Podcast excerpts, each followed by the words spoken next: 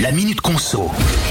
C'est une augmentation qui ne nous met pas sur de bons rails. Le prix des billets de train risque encore d'augmenter cette année. Souvenez-vous, hein, déjà le 10 janvier, la SNCF avait augmenté ses tarifs de 5%.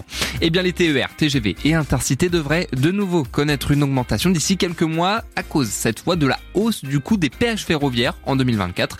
Des péages payés par les transporteurs hein, pour circuler sur les rails et conséquence, eh ben, la redevance va augmenter d'environ 8% pour les trois lignes de train dès l'an prochain. Une augmentation qui va même durer sur plusieurs années consécutives, hein, puisque la hausse de 2024 sera suivie par deux autres de 4% chacune en 2025 et 2026. Alors pour les TER, deux possibilités pour les régions.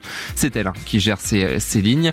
Soit une augmentation du prix des billets, soit moins d'allers-retours sur certains axes et privilégier ceux qui fonctionnent le plus.